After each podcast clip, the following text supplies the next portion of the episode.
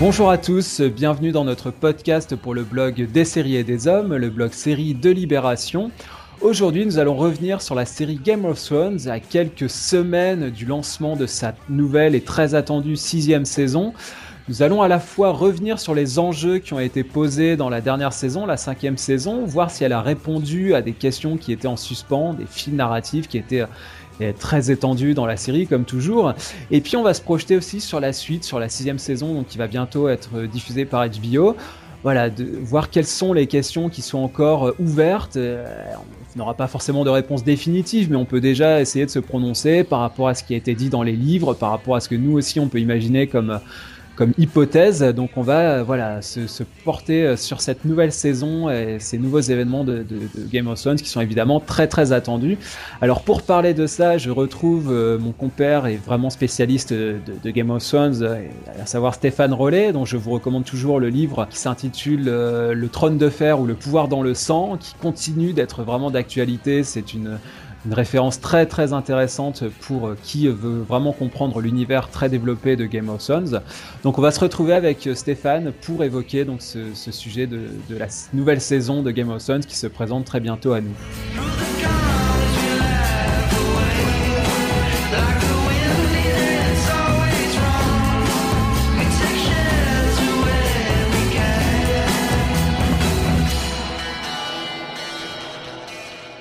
Alors Stéphane, euh, bah déjà merci de, me retrouver pour, euh, pour ce podcast et cette série qui bah, évidemment nous passionne toujours. Alors Game of Thrones, on en fait beaucoup, on en parle beaucoup. C'est vrai que c'est une série un peu à clic, on peut dire, une série à, audience. Mais euh, bon, je pense que pour nous, c'est plus que ça. C'est une série euh, qui est quand même importante dans, dans l'histoire, bah, justement, des séries euh, contemporaines. Hein. Moi, je pense qu'il faut vraiment pas minimiser l'importance de la série sous couvert de série blockbuster, série popcorn, un peu les, les termes qu'on peut retrouver qui, pour moi, sont pas du tout justifiés. C'est plutôt euh, pour moi, Game of Thrones, un blockbuster d'auteur, c'est-à-dire que c'est vraiment une série qui mêle ces deux aspects. C'est quelque chose que moi je ne retrouve pas dans euh, un, certain cinéma à grand spectacle comme euh, comme le, dernier Seigneur des Anneaux ou le dernier Star Wars, qui pour moi n'ont plus cette cette double identité qui vraiment donne un mariage passionnant quand c'est réussi. Et pour moi, Game of Thrones, c'est une série qui vraiment reste passionnante et qui ne doit, surtout pas être euh, diminuée dans ses, dans ses ambitions. En tout cas, après, c'est pas forcément toujours réussi, mais, euh, mais en tout cas, c'est une série qui tente et qui ose beaucoup de, choses. Donc, c'est assez, assez passionnant pour nous qui, qui aimons ce genre d'univers hein, très riche et très développé. Alors, je te propose de, d'aborder ce podcast sous, euh, en, deux parties. Dans, dans, une première, on va, on va revenir sur les questions auxquelles a répondu ou non la, saison 5, donc la, dernière qui avait été diffusée en 2015. Euh, et ça va nous permettre, dans un deuxième temps, de nous projeter sur la saison 6 qui arrive très bientôt et justement de réfléchir à ces questions qui restent en suspens. Euh, c'est vrai que sur les grandes séries de ces dernières années, comme euh, les X-Files ou comme Lost, on a toujours cette, cet attrait, cette curiosité de savoir si on va avoir des réponses. On peut remonter aux prisonniers, hein, même pour bien avant. bon voilà, évidemment, on nous dira toujours que l'objectif, c'est le, parcours et pas uniquement la destination que ce qui compte, c'est ce qui est raconté dans la série la manière dont c'est raconté. Mais pour autant, bon, il y a toujours ce jeu quand même qui est assez passionnant hein, à travers ces mythologies, ces histoires euh, à, tiroir, de savoir si euh, voilà ce qu'on a ce qu'on a vu euh, dans les derniers instants est vraiment confirmé, si tel personnage est mort, si tel autre va s'en sortir, quel rebondissement on nous, on nous réserve. Donc bon voilà, c'est un petit jeu qui, qui, est toujours assez assez riche et assez assez gratiné pour pour nous qui aimons ces séries là. Donc je te propose d'attaquer bah, tout de suite par, euh, par une première partie. On va revenir sur les réponses qu'a pu apporter justement euh, la saison 5 hein, qui avait été diffusée donc en, 2015, l'année dernière. Si tu te souviens, on avait euh, fait un podcast justement sur les quatre premières saisons de la série et je me suis amusé à replonger dedans pour bah, faire un petit, un petit relevé de ce qu'on avait dit. Qu'est-ce qu'on attendait de, de, cette fameuse saison 5 Parce qu'elle était, quand même, était quand même très attendue. Euh, et par, on l'a vu par les chiffres d'audience et par les, le nombre de réactions que ça suscite. Et euh, alors, ce qu'on avait dit, ce que tu nous avais dit, c'est que, euh, et on va, on va voir si ça a été satisfait, on attendait que les dragons soient toujours plus grands et toujours plus méchants. Ils l'ont été, je pense. Oui, il n'y a pas de problème. Il n'y a pas de problème, ça s'est affirmé de ce point de vue-là. Et, et en, en, en, corollaire à ça, le fait que les marcheurs blancs soient moins invincibles mais plus menaçants. c'est ce que tu nous avais dit. Oui, ça s'est aussi avéré. Ma boule de cristal marchait bien là. donc en l'occurrence, oui, c'est vrai que ça s'est aussi avéré. Et mais ça s'est avéré tardivement, mais ça s'est avéré. Et la, la, bonne nouvelle, si je puis dire, c'est qu'il n'y a pas que le ver dragon pour tuer les marcheurs blancs, mais il y a aussi les épées en acier valérien et scène magnifique, j'ai trouvé, euh, euh, et moment euh, incroyable où le marcheur blanc s'apprête à exécuter Jon Snow.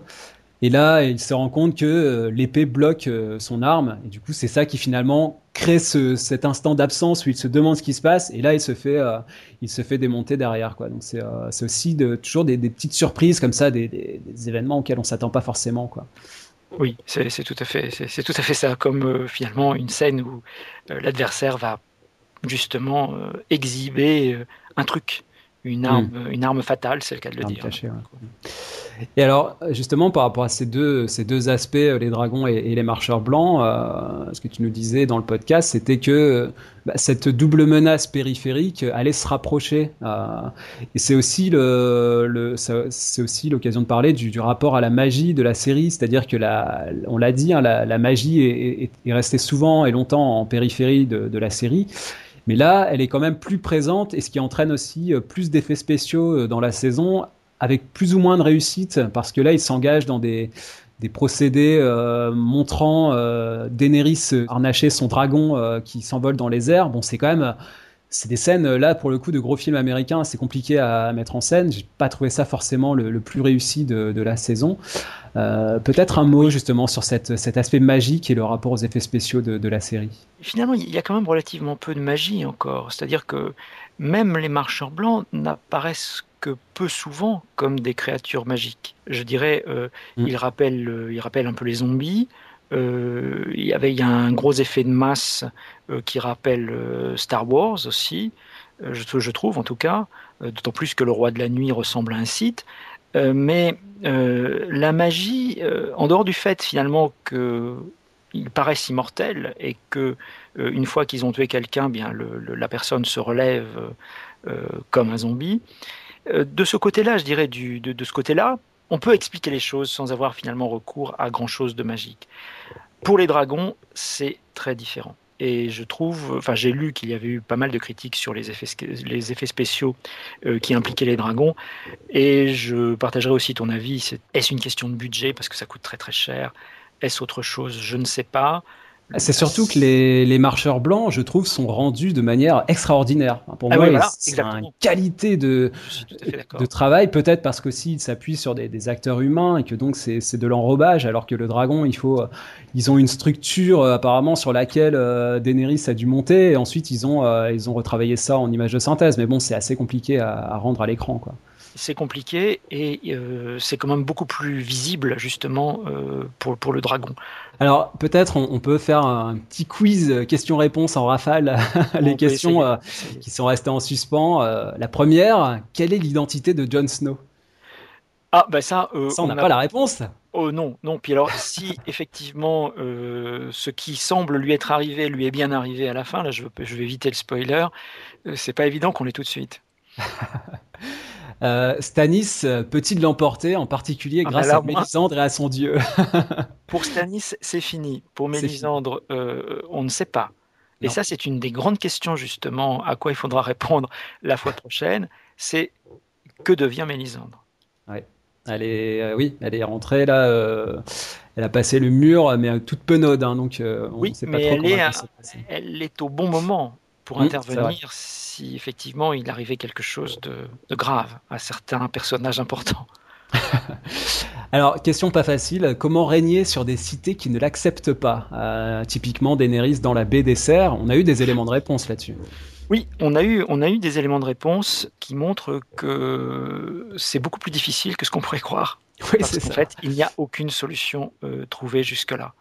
Et hum, que ce soit la révolution, on voit que la révolution euh, targarienne euh, incarnée par Daenerys euh, des limites, enfin trouve ses limites très rapidement, même en libérant les esclaves, parce que tout esclave ne souhaite pas forcément être libéré, et parce que les maîtres, eux, ne souhaitent jamais que les esclaves soient libérés, et que pour que le monde fonctionne quand même, il faut que de part et d'autre, il y ait des compromis. Et c'est la recherche du compromis qui est tellement difficile pour Daenerys. Ah, une question bah aussi là qui était assez annonciatrice. Jamie va-t-il continuer dans la voie de la rédemption qu'il a entreprise de son propre gré? Ah ben ça je crois que je crois que oui.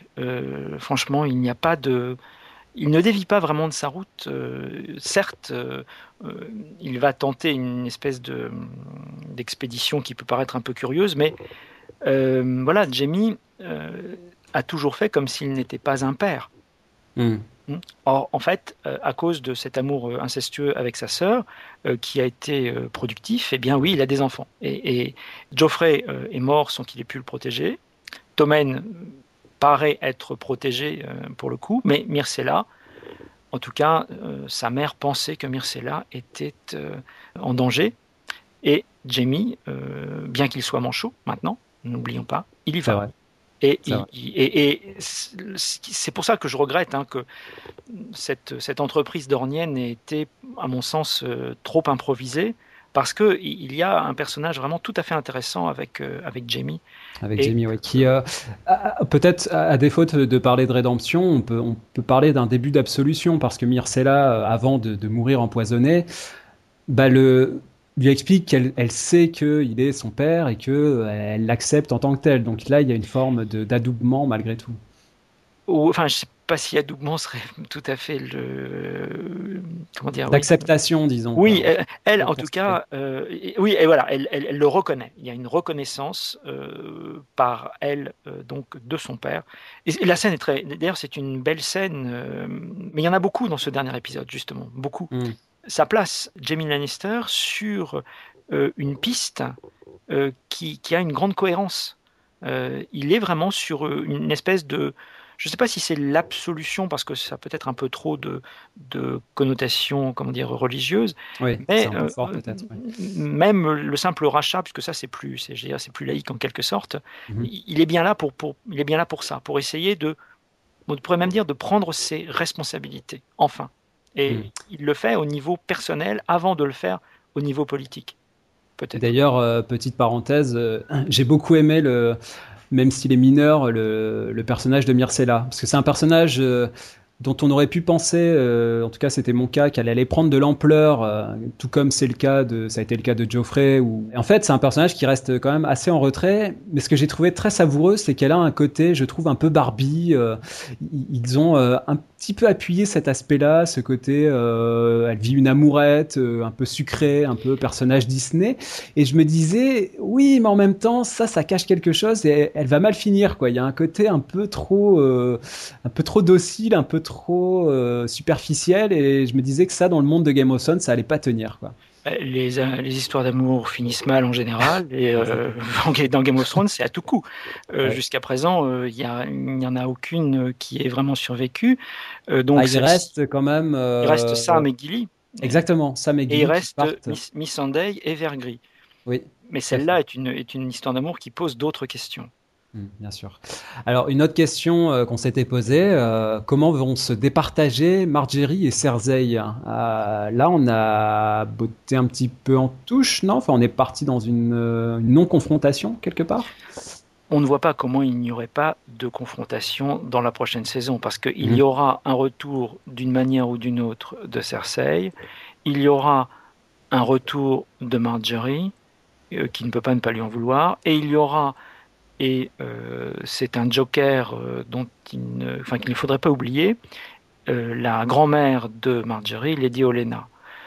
il y aura aussi Laura Styrel, peut-être, puisqu'on ne sait pas ce qu'il va devenir lui non plus, mais on voit bien que, bien qu'elles soient pour l'instant écartées les unes comme les autres du pouvoir principal, enfin de l'exercice vraiment du pouvoir, il va se passer forcément des événements pour les remettre plus ou moins au centre. Mais on ne sait pas comment. Alors un autre aspect, euh, peut-être aussi deux mots là-dessus, parce que c'est quand même, euh, moi, c'est une des choses qui m'a le plus frappé. On s'était demandé quel est le sens de la quête de Bran. et ben là, pour le coup, Bran, on l'a pas vu complètement omis dans cette saison. Ça, c'est quand même un acte fort. Euh, oui, si on veut, c'est-à-dire que je dis si on veut parce que dans les livres, euh, comme les mm. livres, euh, les deux livres, en fait, c'était l'adaptation des deux livres, et que les livres étaient répartis non pas selon la chronologie, mais selon la géographie eh bien, on ne voyait pas Tyrion dans le premier livre. Donc, c'est finalement qu'on ne voit pas Bran dans cette saison, mhm. c'est un petit peu la même chose, si je puis dire. pourquoi est-ce qu'on l'a pas vu Bon, il y a une raison qui est assez simple, me semble-t-il. bon, indépendamment des spoilers qu'on pourrait faire, parce qu'il y a encore des spoilers possibles. les gens qui ont on sera jamais débarrassé. Bah, ils sont toujours en avance quand même, parce qu'ils savent des choses, beaucoup de choses. Contrairement à ce que je lis un peu partout, non, ils savent encore beaucoup, beaucoup de choses. Euh, on euh, ne sait pas si c'est vraiment des spoilers parce que les, créateurs ayant de plus d'autonomie et ne, ne, suivant pas forcément à la lettre le, texte, euh, on ne sait pas si ça va vraiment se passer comme comme c'est prévu dans, dans les bouquins. Mais quand même, je veux dire, Brad, pendant tout le temps de cette saison, il a bien fait quelque chose. c'est pas quoi, on le verra bien la prochaine fois. en revanche, ce qu'il faisait, si on, si, on, quand on a lu les livres, euh, ça se passait au-delà du mur. Ça, euh, on le sait parce que euh, c'est là que la, saison précédente nous avait mené. Et je pense que ça aurait été un élément qui, un, élément de confusion, parce que nous avions déjà au mur Jon Snow, la garde de nuit, puis Stannis et Mélisandre. Si on avait mis, enfin si les, showrunners avaient, avaient, si les adaptateurs euh, avaient euh, donc installé des aventures de Bran, je pense que, enfin autour du mur, on, aurait eu du mal, enfin le spectateur aurait eu du mal à s'y retrouver. Bah, disons que ce qui, est, ce qui, ce qui me marque là-dedans, c'est que euh, bah, on avait quand même été frappé par, par, par, ces dernières scènes, par les révélations qui y avaient eu lieu, par le, le, un aspect magique aussi qui se révélait. et donc, je me disais, bon, il va quand même, on va quand même en avoir des échos. Bon là, ils ont fait une ellipse totale. Et moi, je trouve ça très intéressant dans, la, dans la, manière de faire. Et euh, ce qui me fait aussi un peu fantasmer dans cette série, c'est que bah moi, j'ai pensé à plusieurs reprises et à un certain nombre de reprises à, ce personnage-là et à ses, acolytes. Et je me disais, mais qu'est-ce qu'il devient? Qu'est-ce qu'il fait? Euh, Où il est? Et finalement, bah, la, série, elle nous nourrit, euh, même quand elle nous parle pas de certains personnages, on continue à, imaginer ce qu'ils deviennent et on, les attend à la prochaine saison avec encore plus d'impatience. Donc je trouve qu'elle crée un phénomène d'attente qui est assez prodigieux. Oui, d'autant plus qu'il y a une chose qui est, certaine, en revanche, euh, pour ce qui est de Bran, c'est qu'il est en apprentissage. Euh, et les, dernières prédictions, lorsque les dernières scènes où on le voit, préparent cet apprentissage. Enfin, pour le spectateur, j'entends, annonce au spectateur qu'il a des choses à apprendre.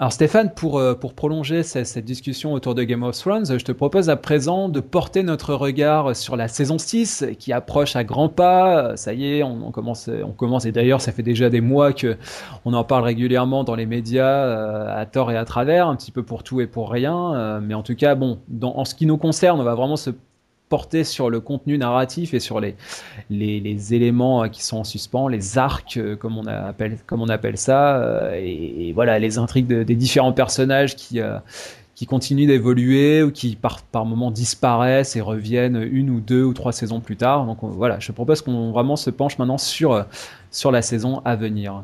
Alors pour commencer une première question, pas si simple qu'il n'y paraît, Stanis Baratheon est-il mort? Ça, c'est une question euh, que se posent beaucoup de gens parce qu'il y a une coupe, euh, on voit pas euh, sa tête rouler. autant sur Jon Snow ou sur Shoren, je pense qu'il n'y a pas trop de doute. ah, que, vous pensez ça? Ah bah les auteurs sont pas du genre à, sont pas trop du genre à faire revenir des, des, personnages qu'on a annoncés et vus comme morts hein, malgré tout. Euh, euh, si on se réfère aux précédents, euh, des Geoffrey ou compagnie, on va pas ou Ned Stark, on va pas les revoir même sous forme fantomatique quoi. C'est des personnages qui sont morts, ils sont morts. Quoi. Moi c'est un procédé que j'aime beaucoup dans la série quoi, c'est qu'elle assume. Et en tout cas sur Stannis, je trouve qu'il y a un doute, il y a, il y a une ombre qui plane. Mais il y avait une ombre qui planait, par exemple, sur Sirio Forel aussi, le maître d'armes d'Aria. On ne le voit pas mourir. Euh, il y a une ombre qui plane aussi sur le sort du limier. C'est vrai, tout à fait. On ne l'a pas revu d'ailleurs, on l'a pas revu du tout. Non, on l'a pas revu. Mais d'ailleurs, c'est un de mes grands regrets parce que dans, les livres où on ne sait pas, on ne sait pas exactement ce qui lui arrive, mais il y a quand même des hypothèses. Il y a, il y a un personnage qui réapparaît et qui lui ressemble beaucoup. Bon, euh, il y a quand même en, même temps, Stéphane, en, y repensant là, et en, en, discutant, je me dis que je me trompe sur un, personnage, c'est la montagne, par exemple, qui réapparaît tout à la fin et qui ré ressuscitait une espèce de Frankenstein. Oui, mais la montagne, euh, on ne l'a pas vu mourir, on l'a vu être. Euh, non, enfin, on l'a pas vu mourir. On l'a vu être ramené agonisant par Kyberg, qui fait des expériences sur lui. effectivement, c'est une véritable créature de Frankenstein, ce pauvre euh, si on peut dire pauvre, Gregor Clegane. Euh, mais bon, pour Jon Snow, moi, je serais, toi, je serais moins affirmatif que toi. D'abord parce que les livres euh, ne donnent pas la réponse. Et comme par hasard, dans le, chapitre où il est question de la conspiration, on quitte Jon Snow dans le même état qu'à la fin de la saison. On n'en sait pas plus.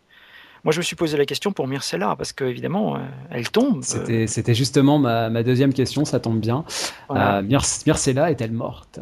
Alors pour Myrcella et Stanis, moi j'ai entendu les donc euh, j'ai entendu les showrunners dire que c'était fini pour eux, mais euh, ils sont pas censés, ils sont ils sont pas obligés de dire la vérité non plus. Hein. je je sais pas. Euh, Sansa et Sion Greyjoy euh, eh vont-ils retomber sur leurs pattes, euh, au sens propre comme au sens figuré? Parce que là, ils font quand même un saut qui est assez, vertigineux. quoi. Ils, sont pas sur une luge, hein, donc je sais pas trop comment ils vont retomber. Ah, mais ça, les lecteurs de livres le savent. D'accord, on ne dira pas, pas de spoilers dans ce podcast sur la suite des épisodes. la vengeance de Cersei sera-t-elle terrible? Parce que là, je pense qu'avec tout ce qu'elle a pris sur la tête, euh, et d'ailleurs, moi, je trouve la fin de, saison extraordinaire, cette, cette intrigue avec la montagne qui, la prend dans ses bras, une espèce de, créature, elle qui est euh, dans un état euh, catatonique complètement et qui. Et sachant, connaissant le caractère du personnage, on s'attend à ce que ça soit assez terrible dans la saison suivante si on lui en donne la possibilité. Mais c'est peut-être euh, là qu'il faut se souvenir de la prédiction dans le flashback. Mhm. La prédiction, c'est que Cersei perdra tous ses enfants. C'est vrai, c'est vrai. Donc euh, on ne sait pas comment ça va intervenir, on ne sait pas si ça interviendra même, mais c'est quand même une épée de Damoclès euh, que cette prédiction, maintenant que nous la connaissons. Mhm.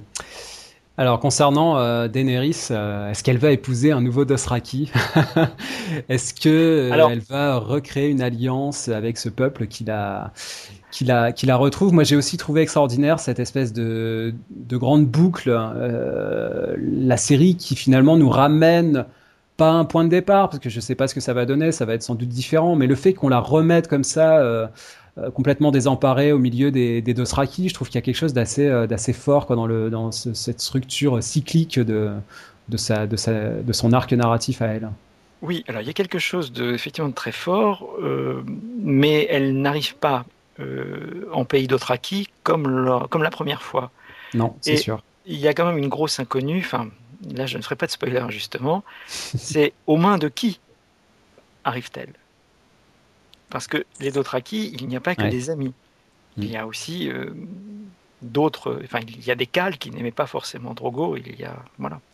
Donc, euh, d'être tombé chez les Dothraki n'est pas forcément une, une, chance pour elle. D'ailleurs, si elle se débarrasse de sa bague, euh, sans doute pour ne pas être reconnue immédiatement, je ne sais pas, ou pour laisser un signe, on ne sait pas trop pourquoi elle fait ce geste. Mmh. Oui, c'est vrai.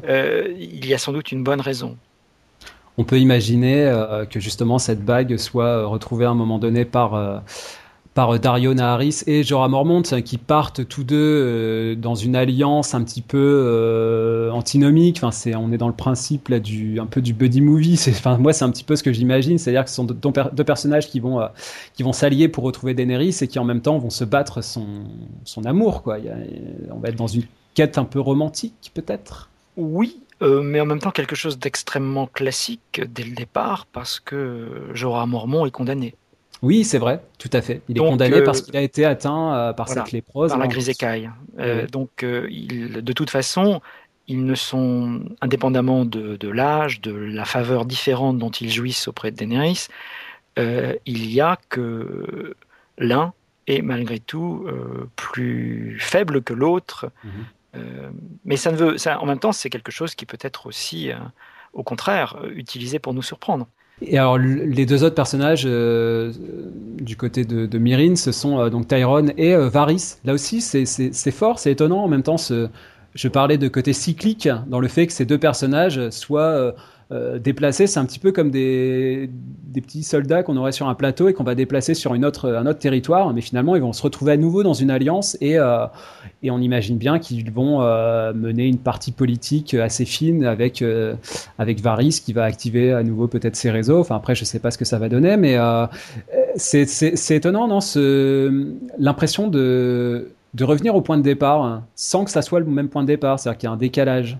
Oui, il y, a, un gros décalage, mais en fait, ce qui est commun aux deux situations, d'une certaine manière, c'est qu'on a, quel que soit le pays, quel que soit le temps, toujours besoin des mêmes compétences. Et que euh, Tyrion comme euh, Varys ont des compétences que n'importe quel État euh, digne de ce nom recherche. Hmm. L'un sait parfaitement diriger et l'autre sait parfaitement obtenir les informations nécessaires pour diriger. Donc ils sont faits pour être ensemble d'une certaine manière. Et ils sont liés par aussi un goût commun pour, euh, je dirais, pour l'intelligence, d'une manière presque, presque gratuite, enfin pas complètement non plus, mais presque gratuite. Puis on est aussi dans le, la paire qui fonctionne bien au niveau narratif. Euh, l'un est un nain, euh, coucheur, euh, buveur, grande gueule. L'autre est un, eunuque traumatisé, qui est moins prolixe. Donc on est dans un plus manipulateur et moins moins franc. Donc on est dans un rapport aussi qui, qui, va, qui, va, continuer à fonctionner de ce point de vue-là. Oui, puis on a aussi le, le, le, lien qui est fort entre les deux, même s'il n'est pas comment dire reconnu comme tel. Euh, qui est celui de maître à disciple, ou de disciple à maître. Mhm. Euh, Tyrion est formé par Varys. Un autre personnage euh, qui continue d'avoir une destinée, j'ai l'impression, peut-être beaucoup plus importante qu'on pourrait le croire, c'est Samuel Tarly. Est-ce qu'il va devenir un, maître respecté? C'est une question que je me pose, parce qu'on le voit partir avec l'accord de Jon Snow, il part pour avec Gilly et leur enfant pour se former, a priori, pour devenir maître. Donc c'est intéressant ce personnage de Samuel. Euh, il est euh, l'anti-héros en, quelque sorte, c'est-à-dire le, personnage dont on n'attend pas qu'il euh, remporte un combat, même si à un moment donné on voit qu'il vient à la rescousse de, de Gilly quand elle est attaquée. c'est le personnage qui n'a rien d'héroïque, mais qui, qui fait acte de bravoure dans des situations les plus extrêmes. Le personnage de Samuel est un personnage qui est complexe et dont la destinée dans la série a aussi à voir quelque peu avec ce qui se passe dans les livres, même si c'est décalé. Euh, la, série a complètement euh, réaménagé euh, l'intrigue qui le concerne lui, mais malgré tout, dans les deux cas, il y avait bien ce départ avec Gilly et dans les livres avec le très vieux maître Aimon, euh, et il devait aller aussi euh, à la citadelle. Et, bon. Euh, il est vrai que de Samuel, on, attend, on attend qu'il prenne la succession de Maître Aymon, en fait. il est un fils de grande famille, parce que ça on l'oublie un peu, mais la famille Tarlis n'est pas n'importe quelle famille de Westeros. et même si son père s'oppose, s'est opposé à ce qu'il devienne maître, c'est malgré tout son ambition à lui, et d'une certaine manière, euh, on le verrait bien marcher sur les, sur les pas de Maître Aimon. Et d'ailleurs, je, me rends compte que je dis maître, euh, et on dit maître, c'est ça, c'est M-E-S-T-R-E, e, hein, c'est euh, aussi tout ce vocabulaire qui, est inhérent à, la série et à la version française en plus. Oui, bon, dire maître permet de, de faire plus ancien qu'on parle bien de ça en fait et c'est effectivement la traduction médiévalisante que le premier traducteur avait imaginé alors une dernière question euh, que je m'étais posée, euh, on l'a déjà un petit peu abordé. Mélissandre va-t-elle embobiner toute la garde de nuit C'est-à-dire que, comment va se, repositionner ce personnage qui, euh, qui, est quand même présent depuis un certain temps, hein. pas depuis tout début, mais pas loin de la, la série, la deuxième saison, voilà, et qui a un rôle moi, j'ai trouvé euh, absolument euh, époustouflant euh, la manière dont elle, le fait de la voir battre en retraite quand elle voit le, vent tourner. et finalement, c'est pour moi la concrétisation de ce que j'avais en tête, mais qui n'était pas sûr. C'est une grande imposture. Hein. C'est-à-dire que c'est un personnage qui est, qui est faux, enfin en tout cas qui m'apparaît comme faux depuis le, le début et qui sous ses attributs de, de, de grande magicienne, de, de, maîtresse du feu, etc., a presque des allures de euh, d'illusionniste. Enfin, je, vais peut-être un petit peu loin en disant ça, mais moi j'ai vraiment la sensation d'un personnage complètement manipulateur et, complètement faux euh, par rapport à ce qu'elle peut, euh, peut prétendre. J'aurais une position un petit peu plus nuancée en fait. il me semble qu'en fait, Mélissandre n'est pas ce qu'elle paraît, ce qui ne veut pas dire qu'elle soit forcément dans l'imposture. Mais de toute évidence, ce qui se passe avec Stanis lui montre qu'elle s'est trompée. Pour autant, s'est-elle trompée sur tout? Euh, Il semble que non, parce que on, a vu quand même que la magie de Mélisandre n'était pas euh, une, une, magie inopérante. Lorsqu'elle donne euh, naissance à cette espèce d'ectoplasme qui va tuer Renly Baratheon, c'est une magie très efficiente. Lorsqu'elle voit avec Stannis mourir Geoffrey, là aussi, c'est tout à fait opérant. En revanche, elle se trompe sur une chose, et là on peut penser qu'elle a induit tout le monde en erreur, et Stanis lui-même, enfin je ne sais pas si elle a induit Stanis en erreur, mais en tout parce que j'ai l'impression qu'il était consentant. Mais lorsqu'il tire sa fameuse épée de feu, on voit bien que l'épée de feu est euh, finalement euh, un truc. Euh, et il n'essaie pas, ni l'un ni l'autre, de revenir tellement là-dessus.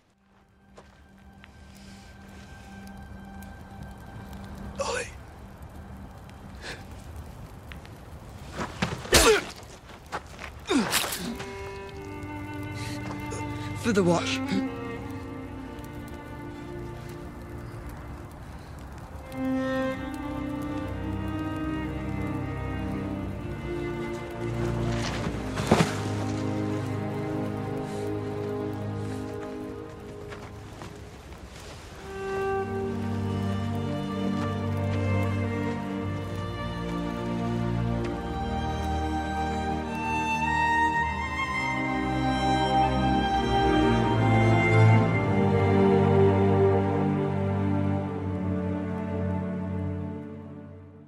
Stéphane, peut-être un, mot de conclusion euh, sur, euh, sur le traitement de, des livres de George Martin, parce que là, on arrive à un point de basculement euh, d'une certaine manière, c'est-à-dire que les auteurs de Game of Thrones ont puisé énormément dans, les, dans les bouquins. George Martin, lui, s'est un petit peu désolidarisé, il reste producteur exécutif, mais il n'a pas écrit de, scénario cette saison et a priori pas la saison prochaine, parce qu'il faut aussi qu'il termine son, son nouveau tome. Donc, quel est, l'avenir tel que tu l'entrevois de, la série euh, on parle beaucoup des écarts entre les livres et, la série. Là, ils sont face à un défi encore plus immense, nos amis euh, D.B. Weiss et David Benioff. C'est-à-dire que là, on rentre dans, une création à part entière, même si la, base et la Bible est présente, il va falloir inventer de nouvelles choses. Ah ben là, de toute façon, euh, je dirais, nous sommes de plein pied euh, dans la création, euh, puisque, par exemple, si nous regardons les morts, que ce soit Mance Rider, il n'est pas mort dans, les livres, Baristan non plus, Shoren Baratheon, Célis, Stanis, Isdar Zolorak, Merin Trant, Myrcella, ne sont pas morts. Donc déjà, on a tout ça de changer. Et George Martin parlait de l'effet papillon. Euh, que peut produire le moindre changement euh, sur la suite. Hein, le moindre changement, par exemple, dans une saison, dans une des premières saisons, euh, peut avoir un énorme impact 3, 4, 5 saisons plus tard. là, on est, on est dans une situation qui est bien plus avancée, puisque pour une large part, nous devançons avec cette cinquième saison ce qui a été raconté dans les livres. Malgré tout, il reste encore beaucoup dans les livres. Il reste des intrigues secondaires qui n'ont pas été utilisées. Jon Snow mourra-t-il dans la série? On ne le sait pas, mais les livres ne peuvent pas vraiment nous donner la solution non plus. Euh, on, a des, bribes, euh, et parfois plus que des bribes peut-être, euh, parce que encore une fois, on ne sait pas comment les showrunners arrangeront ce qui est encore, ce qui est dans les livres et qui pourrait être exploitable. Et d'ailleurs, c'est peut-être pour ça que on a vu de plus en plus de, spoilers dans tous les sens et les, les, journalistes ne plus avoir beaucoup de retenue en la matière.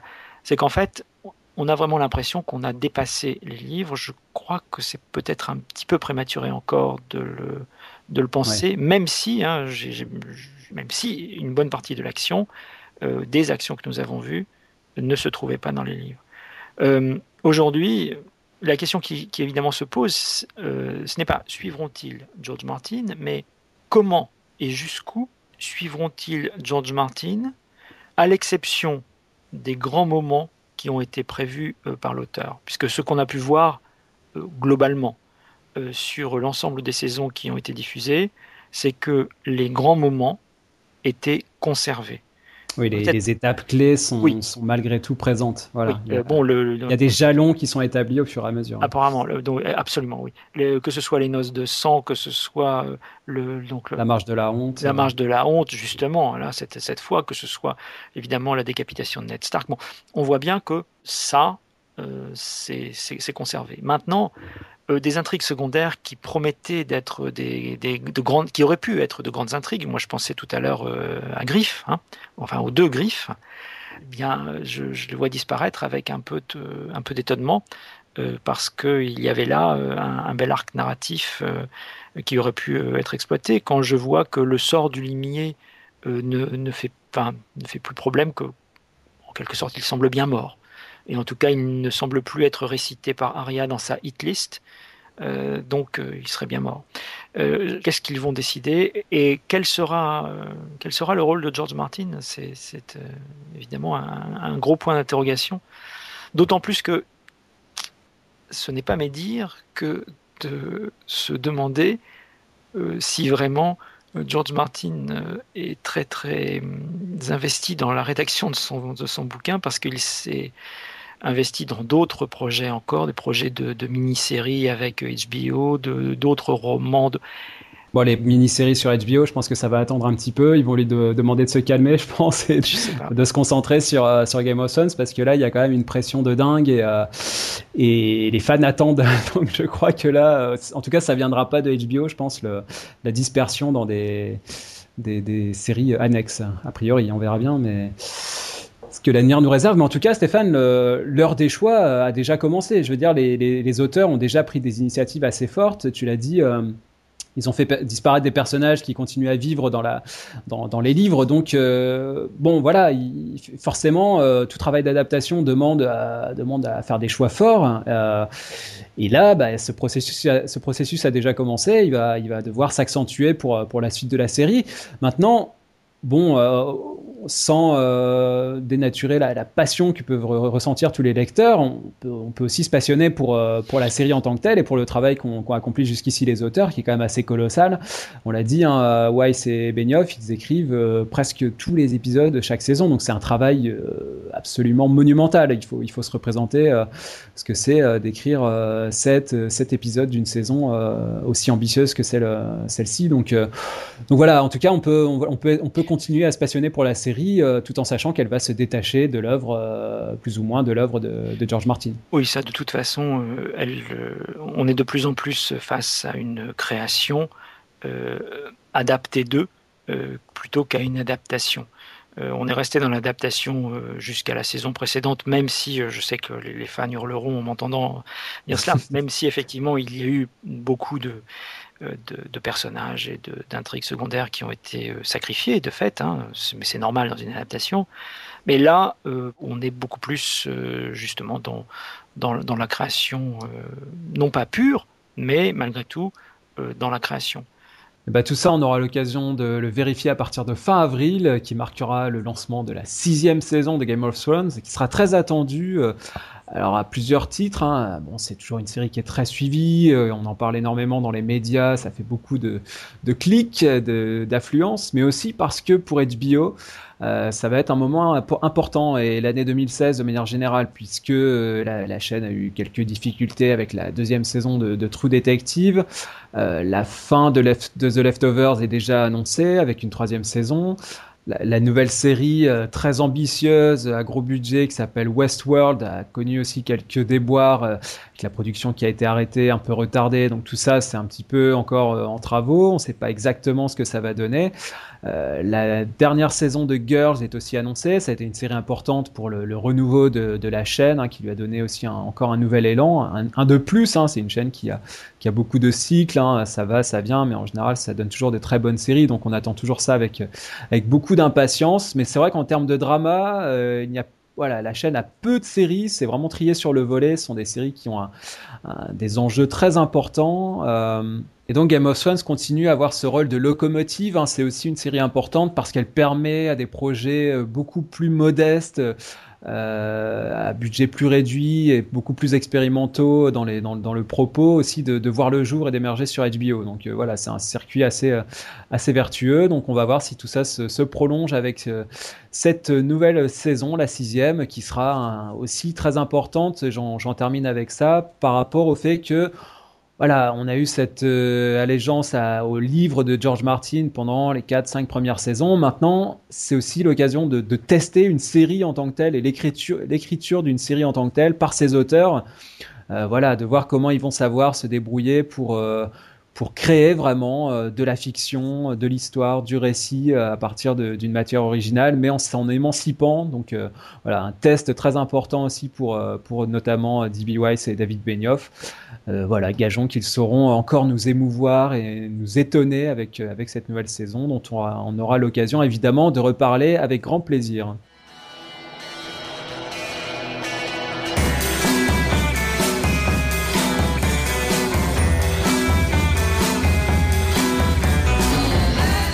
Stéphane, merci beaucoup encore une fois de m'avoir accompagné pour ce, petit rappel des faits. On, se replongeait dans les derniers événements de la série Game of Thrones et puis évidemment on se porte déjà sur la suite hein, qu'on attend avec impatience et on aura sans doute l'occasion euh, d'en reparler ensemble.